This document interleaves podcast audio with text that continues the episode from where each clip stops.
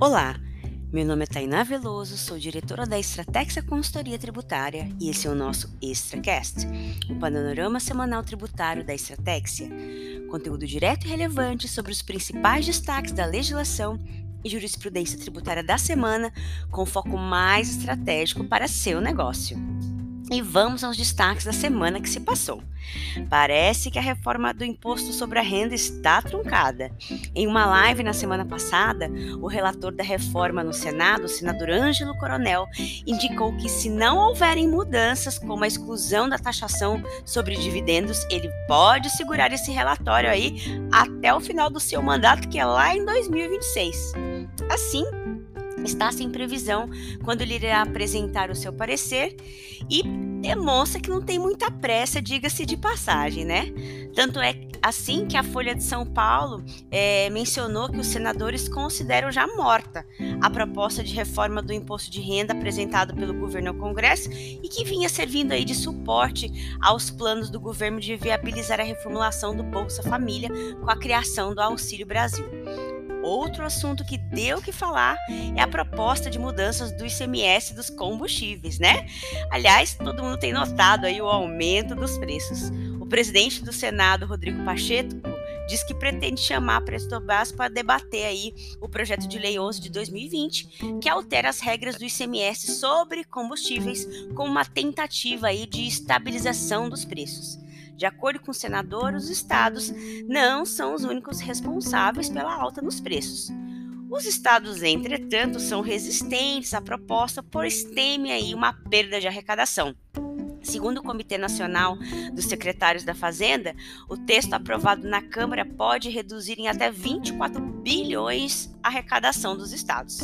Por fim, fica aí uma notícia importante para as empresas da área de software, pois devem ficar atentas aí a uma dissonância de entendimento que está havendo entre o STF e a Receita Federal do Brasil. Em duas decisões do STF no começo de, do ano, é, em ações diretas de inconstitucionalidade, o Supremo entendeu que os programas de computador não são mercadorias e sim serviços. Assim, para o tribunal atualmente, não importa se é um software personalizado ou não. Em qualquer caso, vai ser tributado pelo ISS.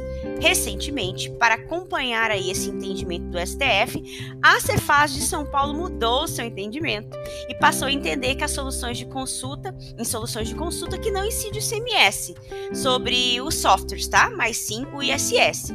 Entretanto, em relação à questão do imposto de renda e a contribuição social sobre o lucro líquido, a coisa está um pouquinho diferente. É, por quê? Quando é, trata-se de serviço, a presunção de lucratividade é de 32%. Se for tratar como mercadoria, seria 8% para fins de imposto de renda e 12% para fins de CSLL, né? Uma grande diferença. Até então, em recentes soluções de consulta, a Receita Federal tem entendido que se o software for customizado, ele vai ser uma prestação de serviço e vai se sujeitar a uma presunção de 32% para fins de R e de CSLL Agora, se foi um software de prateleira, aplicaria-se aí o percentual de 8% para IR e 12% para CSLL. As empresas então agora têm que ficar atentas para acompanhar se o posicionamento da receita vai mudar enfim, para fins, de, fins de ISS, seguindo o entendimento ali do, do STF, né, seria uma prestação de serviços, mas por enquanto, até então, o posicionamento da Receita é que ainda há essa segregação do que pode ser tratado como mercadoria e do que pode ser tratado como serviço. Esse foi mais um ExtraCast. Experimente Estratégia. Expert por dentro, estratégica por inteiro. Para saber mais, acesse www.estratégia.com.br.